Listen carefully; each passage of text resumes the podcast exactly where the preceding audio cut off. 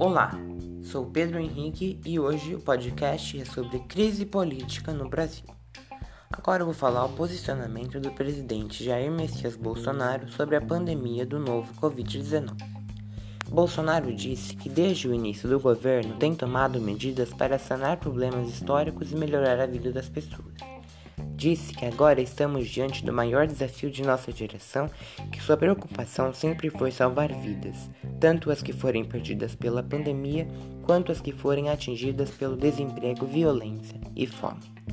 Disse que se coloca no lugar da população, que precisam trabalhar todos os dias e que tem que ganhar o pão de cada dia todos os dias, e entende o sofrimento, esse sofrimento, e luta pela população e vem sendo sua preocupação todos os dias. Disse que estão sendo adquiridos novos leitos, já com respiradores, equipamentos de proteção individual, kits para teste e demais insumos necessários. Determinou ao ministro da Economia que tomasse todas as medidas possíveis para proteger, sobretudo, o emprego e a renda dos brasileiros.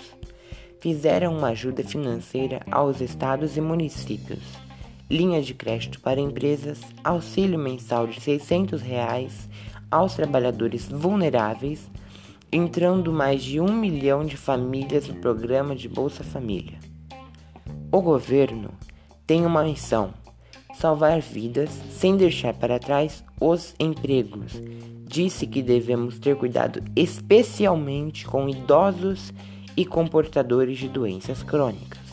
Por outro lado, temos que combater o desemprego que cresce rapidamente.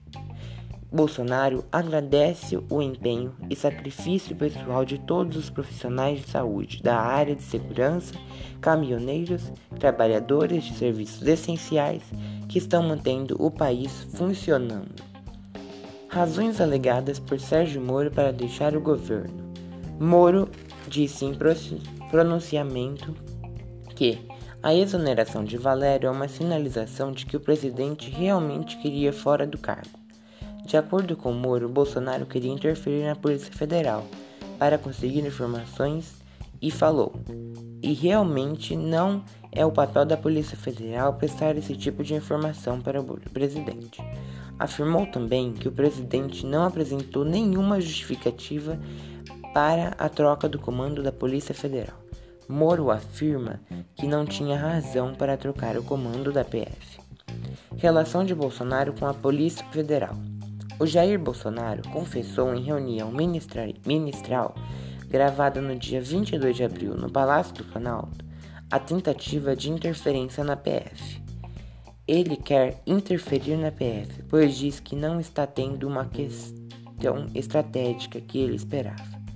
Em outro em outra fala, o presidente desabafa que as mudanças ilegais na PF são para proteger seus filhos. Bolsonaro alega que interferir na PF para a proteção de sua família.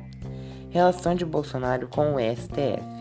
Disse Bolsonaro que brigar com quem julga, por último, a legalidade das normas editadas por Executivo e Legislativo durante a pandemia do coronavírus não é uma boa ideia uma boa tática, ou seja, manter-se quietinho e em paz para não se dar mal. Prova que Bolsonaro teme julgamentos no STF. Relação de Bolsonaro com o Congresso Nacional. O presidente participou da manifestação antilegislativa em meio à pandemia do coronavírus.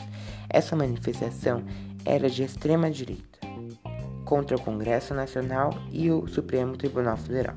O Congresso disse que o momento que o momento entre os políticos é de centrar o foco em medidas de combate ao Covid-19 e não de responder às provocações do presidente da República. Relação de Bolsonaro com a democracia. Bolsonaro teve atitudes dúbias em relação à democracia, que entram em um contexto de manifestações recorrentes de apoiadores do Bolsonaro, a favor do fechamento do STF e também do Congresso Nacional, e parte desses atos contou com a presença do Bolsonaro, que chegou a discutir diante de pedidos de um novo AI-5, que chamavam por intervenção militar.